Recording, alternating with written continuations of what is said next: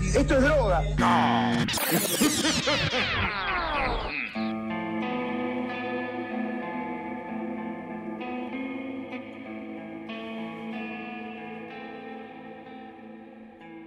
Muy buenas, buenas a todos, ser oyente. Esto es Mambo Criminal. Yo soy el Muni y como siempre estoy acompañado esta vez por Santi Barril. ¿Cómo va? ¿Cómo anda la Munigreta? ¿Cómo andas, Muni? Todo bien, todo, ¿Todo bien? Sí, todo tranquilo acá, haciendo no mucho como siempre. Ya estoy por ganar un- un doctorado en no hacer nada. Creo que me lo deben de reconocer ya. Bueno, me parece muy bien. Sí, ¿no? Y debería ser pago tal vez eso. ¿Quién te dice que no? Eh, sí, sí, medio que ya me están pagando. Pero eso no importa, eso es cuestión para otro. para otro, para otro La episodio. puta madre. Sí, sí, sí, sí. La verdad que. ¿Vos? ¿Todo tranqui? Sí, boludo, acá sin mucho que contar, a full con la Facu, eso sí. De, más allá de eso, nada especial. Está muy bien, tienen que instruirse para no terminar como cierta gente que vamos a hablar hoy. Eh, ah, bueno, tenemos que hablar, tenemos que ser sinceros con nuestros oyentes. Como ya se habrán dado cuenta, hoy Flor no se encuentra con nosotros. No. Y eso se debe a que, eh, hay que decirlo, se unió a ISIS. Es verdad. Sí. a ver, a ver, está bien que casi no existe ISIS ya, que está a punto de perder, pero a ella siempre le gustaban la- las- las aventuras muy difíciles. Este, Es que yo sé cómo se unió. ¿Cómo? En verdad, eh, fue con, con las cartas que se enviaba con el asesino de taxista. Y seguramente sí, algo, algo de eso tuvo que haber. Ahí fue donde le, le lavaron la cabeza. Sí, Y sí. bueno, se unió finalmente. Sí, sí, sí, sí, unió una yihad mundial contra todos los infieles. Exactamente. Estamos, igual estamos en continuo contacto con ella, eh, tanto nosotros como los amigos nuestros de Nerdonautas, que también este, este, estamos hablando continuamente con ella para desprogramarle que vuelva, que deje las armas, deje de combatir a los infieles y vuelva. Por ahí va a tomar un poco de tiempo, pero ya, va- ya va a volver, ya, ya. Va- vamos, vamos a ver qué pasa. Todavía no terminé mi curso de, de árabe. Así que, Árabe, Así que sí, sí, es medio complicada la comunicación. Pero bueno, pero yo creo que estamos haciendo pequeños avances. Así que dentro de poco ya va a estar de vuelta. Ella y con muchas historias para contar. maravilloso, maravilloso. Bueno, Muni, contame. ¿De qué vamos a hablar ahora? Hoy vamos a hablar, hoy se me dio por... eh, nada, esta semana se me dio de vuelta por este, entrar en la parte rara de Internet, en la parte rarita, donde se pierde toda lógica, todo contacto con la realidad efectiva. ¿no? Eh, sí, sí. Así que decidí hacer un episodio sobre lo- los antivacunas, sobre el movimiento antivacunas, que me parece bastante... Me parece algo que tiene mucho que ver con la actualidad, ¿no? Sí. El movimiento antivacunas, ¿por dónde empezar con estos muchachos? A ver, podemos empezar diciendo que el movimiento antivacunas es una subcultura dentro del movimiento conspiracionista. Una conspiración que es casi tan vieja como las vacunas mismas.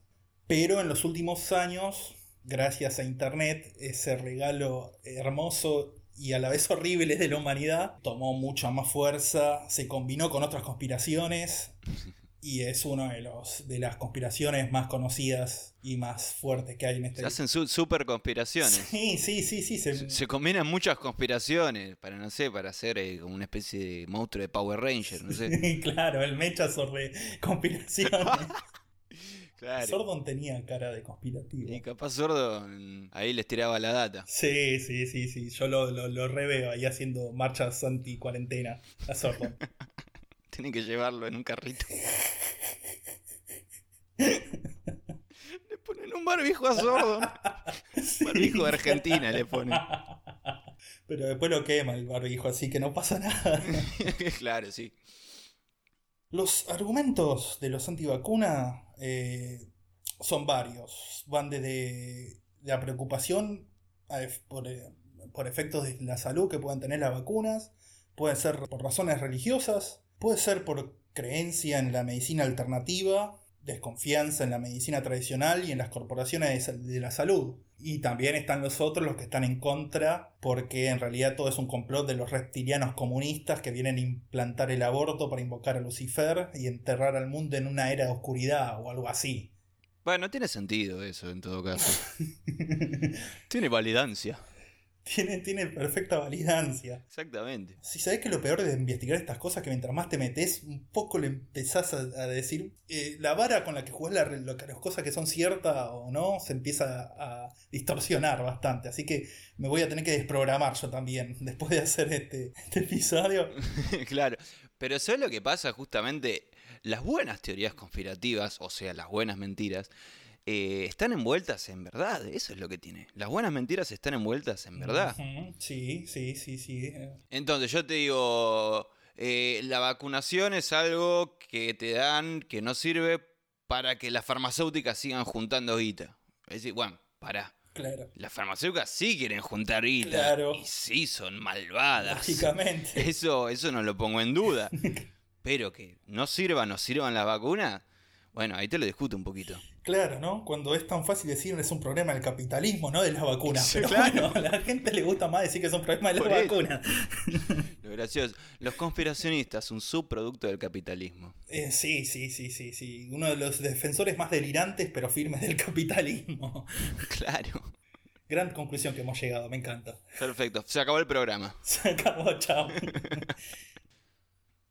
Como dijimos antes, este, la oposición a las vacunas existen casi desde que aparecieron las primeras vacunas o desde que el concepto de vacunación llegó a Occidente. Se sabe que hace mucho tiempo atrás se usaba una especie de vacunación más elemental, más antigua en China, por ejemplo, y después poco a poco fue llegando a Occidente, más que nada a finales del siglo XVIII en Inglaterra, y donde empieza a trabajarse la vacuna como técnica de inmunización social, como un, un problema de salud, de salud público, digamos. Claro, sí. Esto lo que hace es llevar a la primera resistencia contra las vacunas que viene del lado de la religión, en primer momento. Qué raro. sí, Qué ¿no? raro la religión oponiéndose a cosas. ¿Te das cuenta? Se oponen a las vacunas, hacen que Flor se vaya a combatir a Medio Oriente. Sí, no, no, la verdad. Todo mal, loco. Cancelados ahora por Sí. todos los religiosos, pero bueno. bueno, lo que vos decís igual a finales del siglo XVIII también tiene mucho que ver con lo que es la revolución industrial y cómo es que empezaba a haber más hacinamiento por la urbanización en general. Entonces ahí salían a flor de piel un montón de enfermedades. Uno de los ejemplos de la oposición de la religión a las vacunas es el sermón titulado La peligrosa y pecaminosa práctica de la inoculación del teólogo inglés Edmund Massey, que argumentaba que las enfermedades son enviadas por Dios para castigar el pecado y que cualquier intento de prevenir la viruela a través de la vacunación es una operación diabólica. Bueno, sí, no era que Dios no interfería con el... Estoy confundido. sí, ¿no? Confundido y agresivo. Eh, Claro. Sí, se ve que no aprendieron nada de la peste negra, pero bueno, bien. Ya vemos que la historia humana se consiste en, consiste en no aprender nada de lo que pasó. Sí, a olvidar específicamente.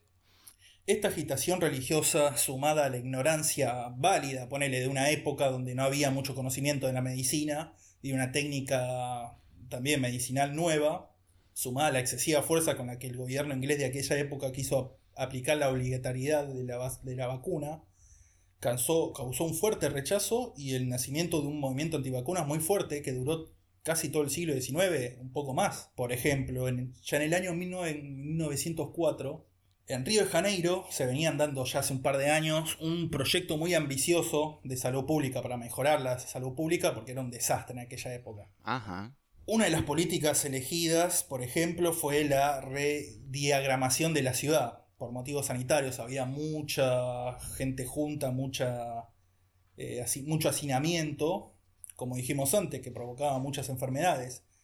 Este, pero esta rediagramación de la ciudad provocó que cientos de personas perdieran las casas, fueran desplazadas a otro lado y generó un ambiente bastante en contra del plan de salud que se estaba, que se estaba llevando a cabo, ¿no?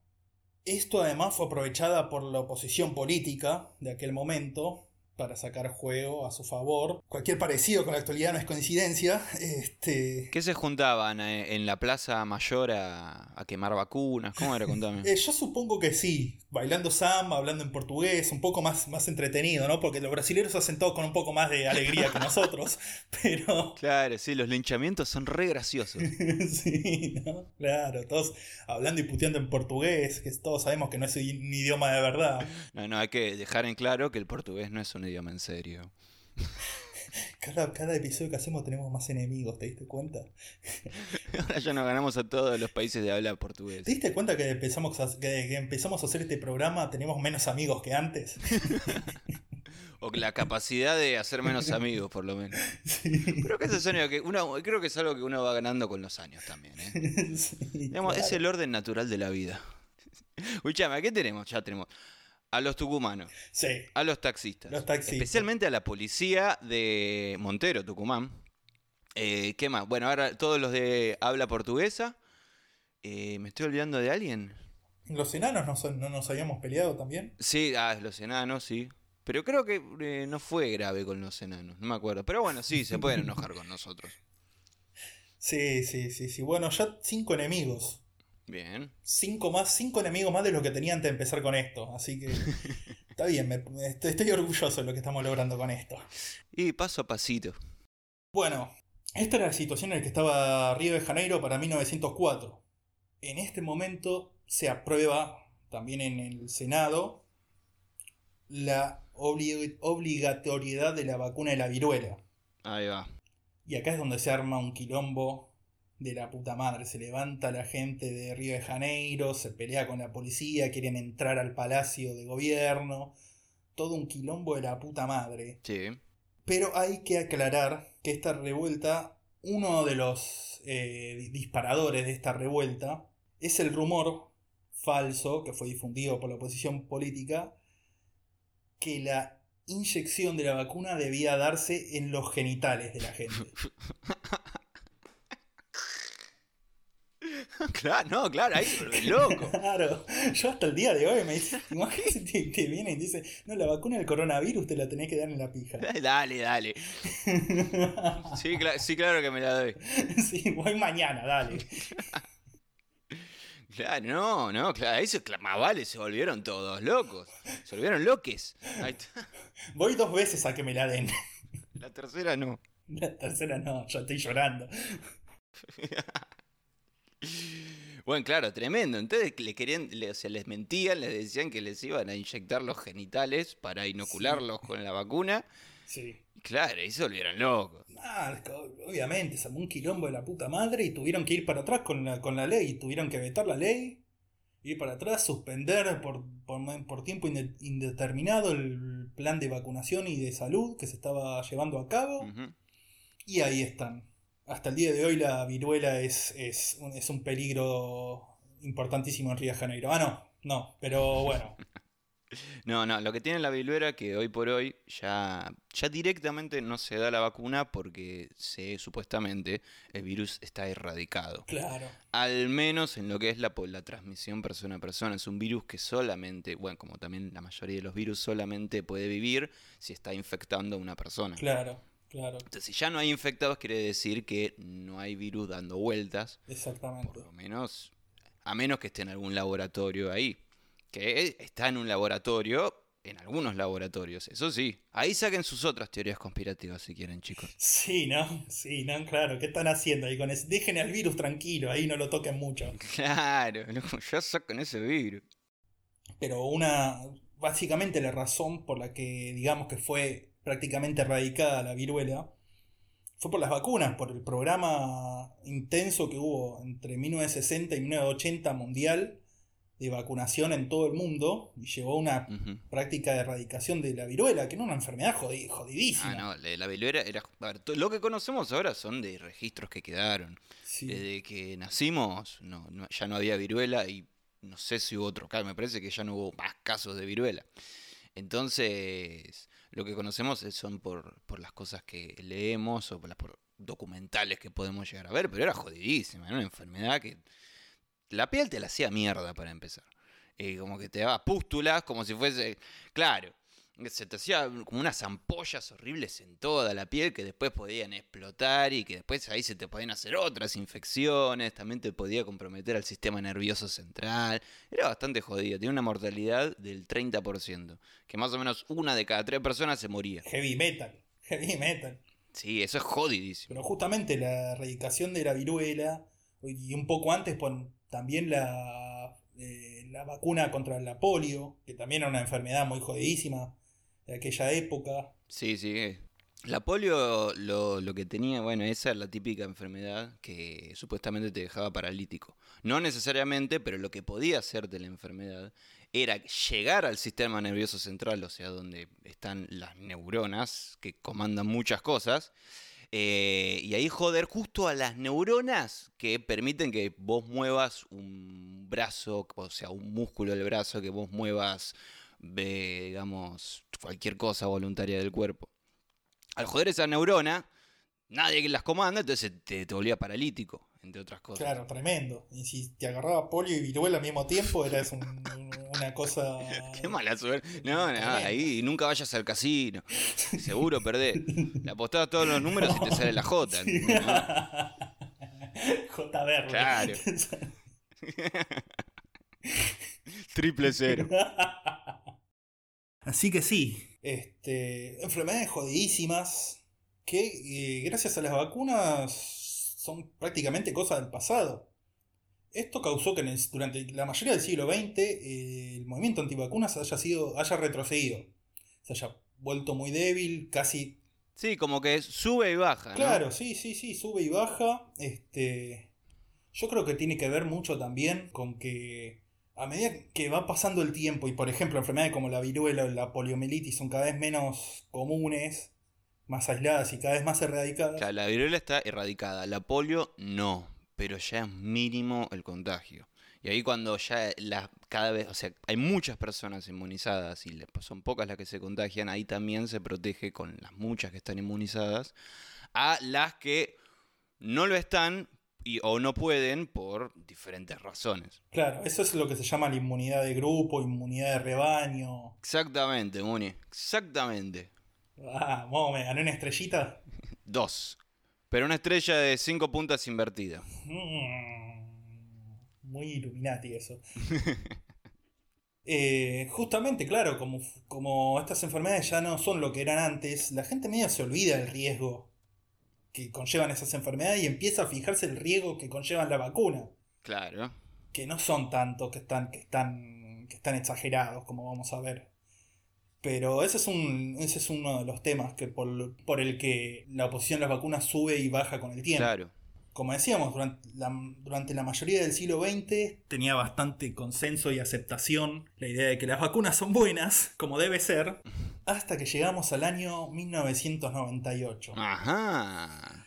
Acá es donde podemos decir que nace eh, el nuevo movimiento antivacunas, o donde renace, donde toma más fuerza el movimiento antivacunas que vemos hoy. Empieza a germinar. Exactamente. ¿Qué pasó este año?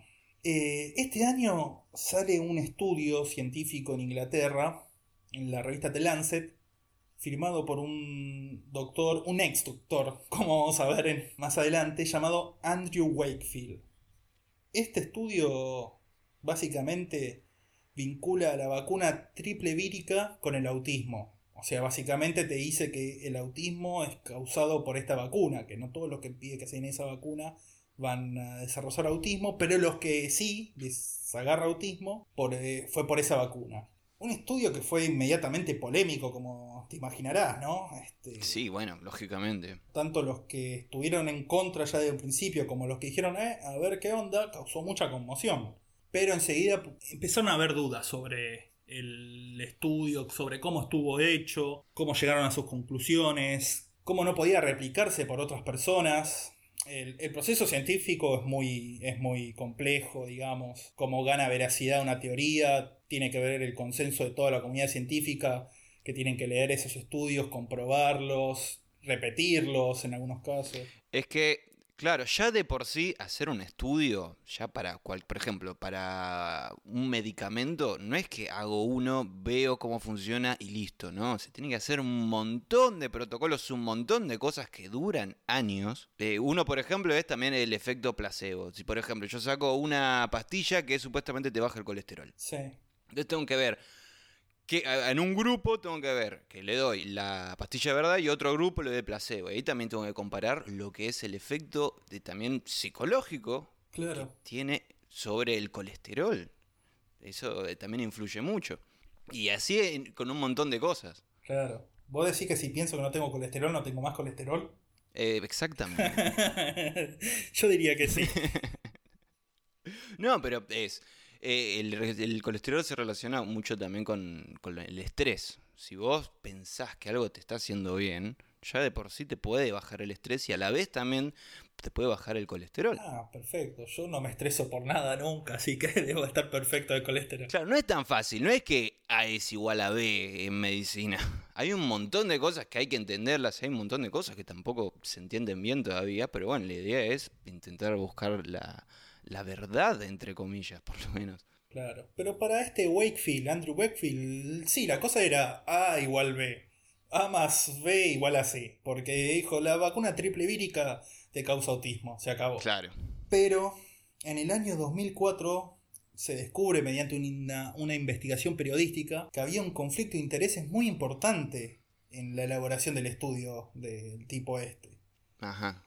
Básicamente este, Andrew Wakefield lo que planeaba hacer era, junto con varios de los padres de los niños que había usado como muestras en el estudio, desprestigiar y demonizar a los productores de la vacuna para después demandarlos por sumas millonarias.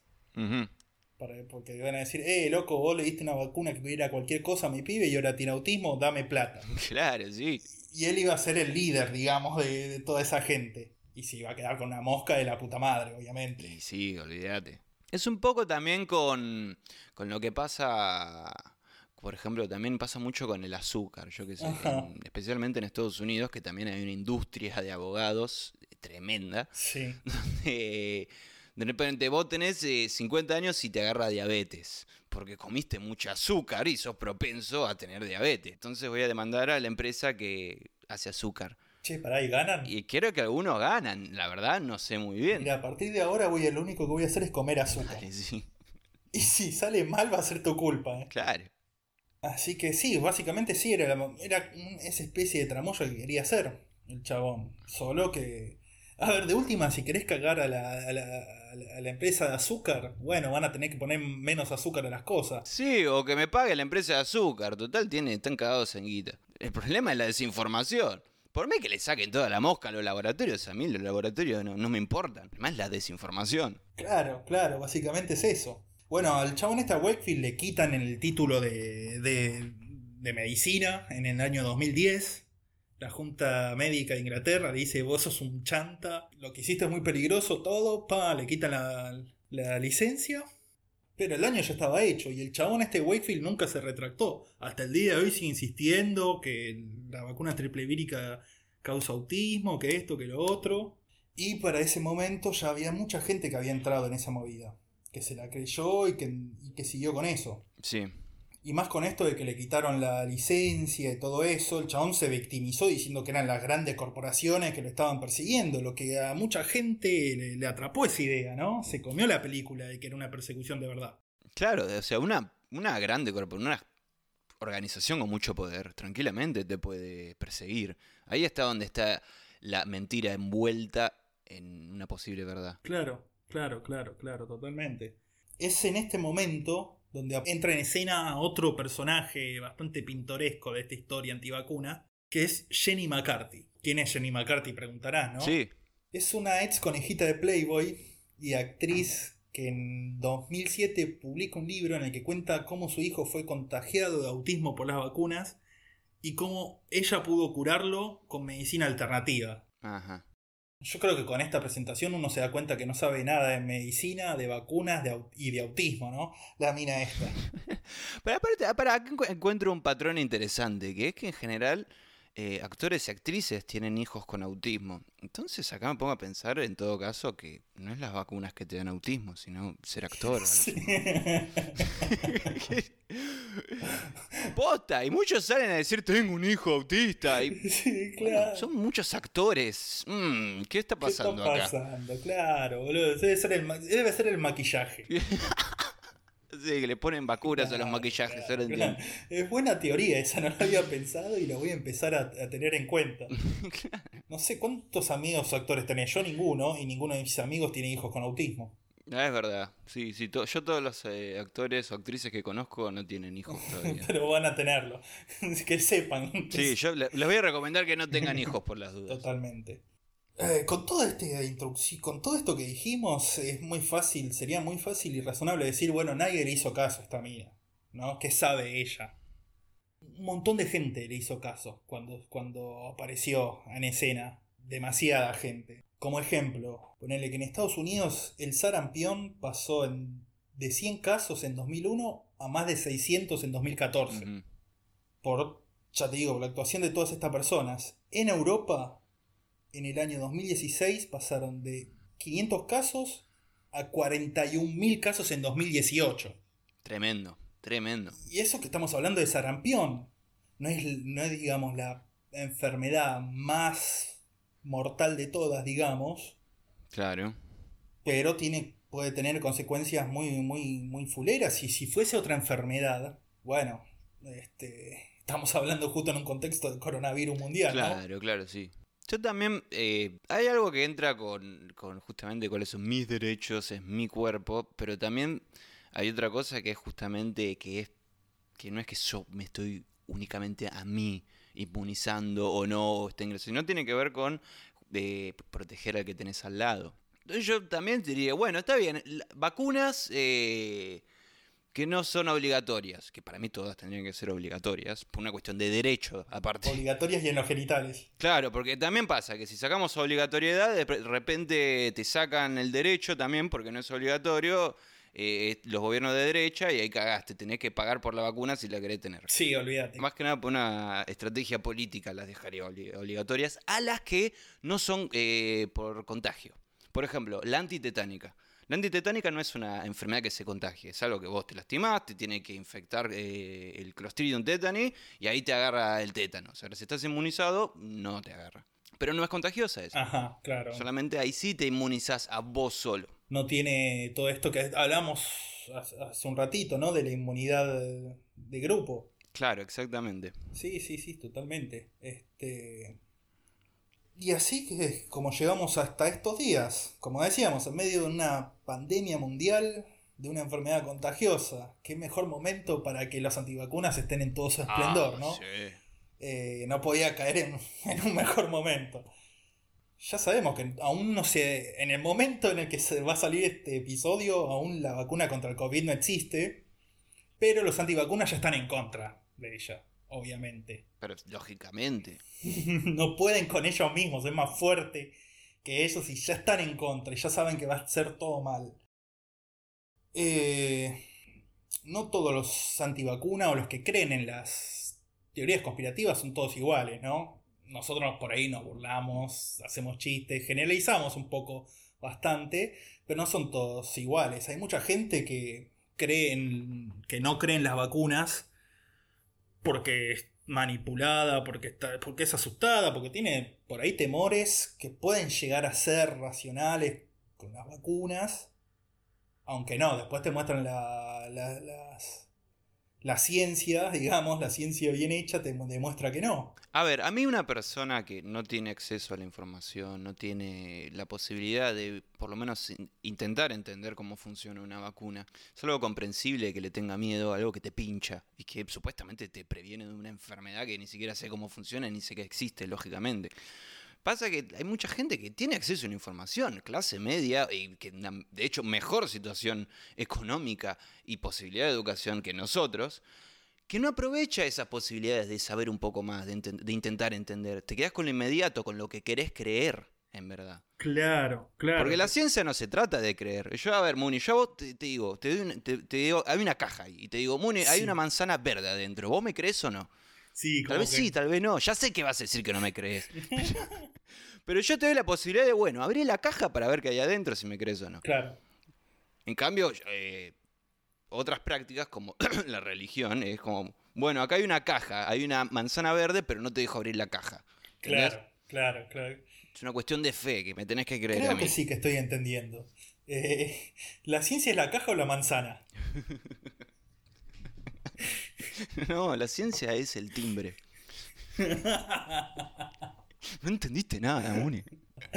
No aprendí nada. Bueno, básicamente eso. Yo te digo algo que no quiero que me creas, quiero que lo corrobores. Y que de hecho, al corroborarlo, capaz podés eh, descubrir otras cosas, o mejorar, o refutar, o lo que sea. Básicamente esa es la idea de la ciencia. Claro, claro. Todo lo que decís. No es, no es creer. Sí, sí, sí, sí, claro. Todo lo que está diciendo es muy racional. El tema que Bueno, sí. este, este sector de los antivacunas es totalmente irracional. La parte más, digamos, rabiosa de los antivacunas, de los conspiracionistas en general, la parte más rabiosa, nace de, de una necesidad, yo creo que esto para mí, ¿no? Esta es opinión personal, de una necesidad del ego, de sentirse más inteligente o que conocen la realidad o más vivos que los demás. Es, es gente que tiene necesidad de sentir eso y que por ahí en la vida común la realidad no, no se lo demuestra a ellos como, como ellos quisieran. Entonces inventan una realidad alternativa en donde ellos son los únicos que tienen la posta y todos los demás o son unos hijos de puta que manipulan al mundo o unas ovejas ignorantes que siguen a, los hijos de puta sin ningún tipo de sentido crítico. Yo creo que es por este lado es donde viene. Y bueno, agarran lo que sea, o antivacuna, o terraplanismo, o Illuminati, o lo que sea.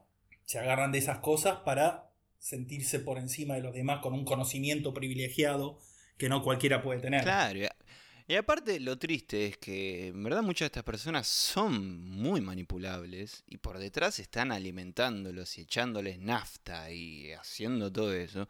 Gente que les conviene manipularlos, tristemente es así. Sí, sí, sí, obviamente. Mucha gente que también se va a aprovechar. Porque con los tarados que son, perdón de esa manera, con los tarados que son, yo digo, ¿cómo carajo se organizan tanto? Digo, ah, bueno, hay manos por detrás invisibles. No, sí, por supuesto, por supuesto. A ver, una comparación, pero por ejemplo, en Estados Unidos, eh, la base del seguidor de Trump es mucha gente que está muy metido a fondo con este tema de las conspiraciones. Que muchas conspiraciones muy viejas, uno de los puntos centrales que a veces están tapados o están cambiados por otra cosa, o no tienen otros nombres, pero es el antisemitismo, por ejemplo. En, en los antivacunas no era tanto, no era tanto, aunque en este último tiempo, como se están mezclando todas las conspiraciones juntas, empieza a haber, hay va- antivacunas que empiezan a conocer el antisemitismo y antisemitas que empiezan a conocer la antivacuna, así que Bueno, en un punto, digamos que, bueno, al parecer el, eh, eh, los judíos son reptilianos en verdad que manipulando a los grandes poderes lo que hacen es inyectar vacunas.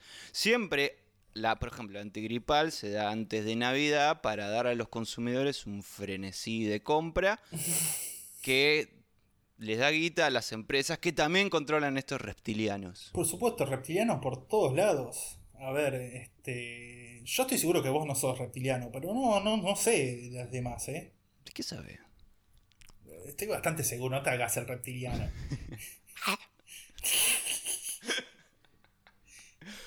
perdón, perdón, perdón. No, no, ¿estás está, bien? ¿Está bien? ¿Te- Nada, nada, me estaba descamando, digo, tosiendo, nada más. Ah, ah, está, está, está. No, después lo editamos, tranquilo. Gracias. Y como decía antes, entonces, este, al, al provenir de una necesidad, digamos, egocéntrica, todas estas ideas, no vienen desde un lado racional. Entonces es muy difícil discutirle racionalmente, tanto un antivacuna como cualquier conspiracionista, que sus argumentos no son lógicos, porque no están usando la lógica ellos tampoco. Este, por eso últimamente estoy empezando a pensar en el método de la contraconspiración. Ah, contame. Por ejemplo, cuando alguien me venga y me diga, ah, ¿vos crees que el humano llegó a la luna? ¿De verdad crees eso? Yo le voy a responder, ah, ¿y vos, vos crees de verdad que la luna existe? Sí, me gusta, me gusta. O sea, les voy a mandar una conspiración más grosa. Sí, sí, sí, sí, sí. A, ver, a ver cómo reacciona. No sé qué tan ético puede ser. Yo creo que en un, en un- como experimento científico Mira, no, de- no, es, no es muy ético, pero no soy, no soy un médico ni un científico yo, así que no estoy atado a ningún, ningún voto de, de- de ética. pero Batman es un científico. Eh, bueno, no soy Batman yo. Bueno, igual te puede pasar que puede haber mucha gente que no crea que existe la luna, no sé, como los vampiros invertidos de Lisa Simpson. Hasta ahora no, no conocía a nadie que no creyera en la luna, pero no me sorprendería que después de esto empiece a aparecer, ¿eh? Claro, sí. Ojalá. Y mira, hay muchas maneras de, de ver por qué una persona que en, en un punto a todos nos pasa que queremos creer en cosas que nos hagan escapar de la realidad. Eh, algunos creemos en cosas, eh, otros usamos eh, cosas. Podemos hacer un, un otro podcast al respecto. sí. Claro, de evadir la realidad, pero, pero ta- también hay algo que es que a veces si uno no está conforme o no o siente que algo está mal, uno lo deposita de diferentes maneras. Otra cosa es decir, "Eh, me están mintiendo en una conspiración que el mundo no es así. Que en un punto es un sentimiento propio del humano y que está bueno que exista, que te haga moverte, que te diga hay que cambiar algo, esto no está así. Pasa que cómo se direcciona eso y con- también con qué otros sentimientos juega. Sí, Si claro. vos eso lo mezclas también con mucho odio y, y promovés la ignorancia, y ahí sí vas a tener desastres, ahí sí vas a ir para atrás. No es que vas a ir para adelante, vas a ir para atrás. Sí, sí, sí, sí, eso generalmente, claro, con todas las conspiraciones, con todo este tipo de pensamientos, y además con un tema, y el tema con los antivacunas es que además afecta a la salud social, digamos, el conjunto. Ese es, ese es, digamos, el problema, digamos, extra que tiene la conspiración antivacuna, que afecta a la salud de todo el mundo. Claro, claro. A ver, es muy jodido eh, explicarle a una persona cómo funciona una vacuna. No es algo fácil. Tenés que tener un montón de, de- que entender y también, Claro. ¿por qué no? Ver. Porque yo no es que, me- a ver, yo como estudiante, no es que escucho, me dicen algo y listo. No es como que dicen, las vacunas son buenas y yo salgo repitiendo, las vacunas son buenas. No, y bueno, ¿por qué? ¿Qué pasa? ¿Qué es? ¿Y ¿Por qué funciona esto? ¿Por qué de repente hay una memoria? ¿Eh? ¿Y cómo es que ingresa? ¿Cómo es? Y ahí voy descubriendo esas cosas y las entiendo y las veo además. Puedo ver con un microscopio y digo, ah, claro, mirá.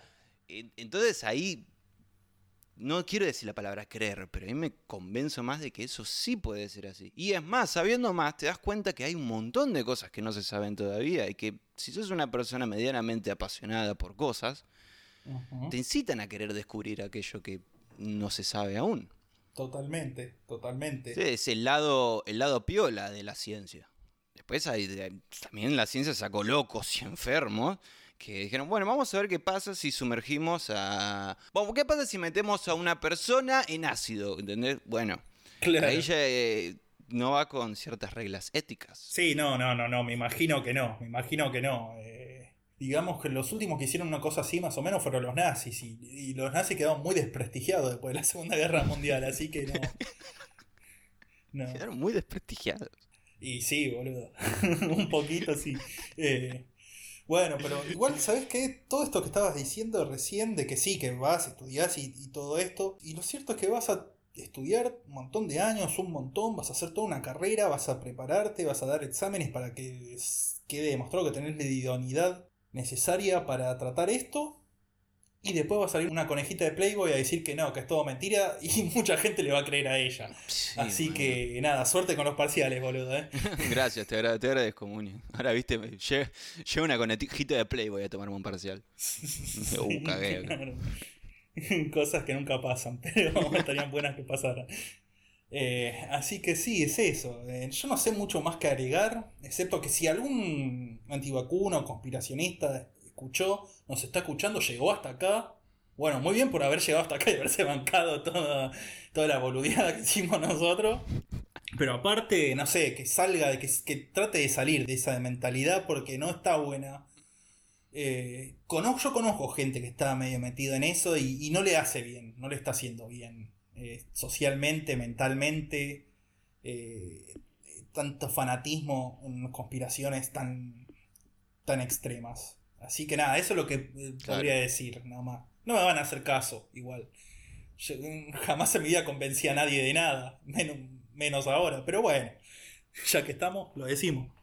Ya, sé, podemos ponerle el título al video como eh, vacunas causan autismo y vacunas causan coronavirus, no sé, algo así para que entren los conspiracionistas a ver qué pasa. A ver qué pasa, sí. Como un experimento científico, ¿no?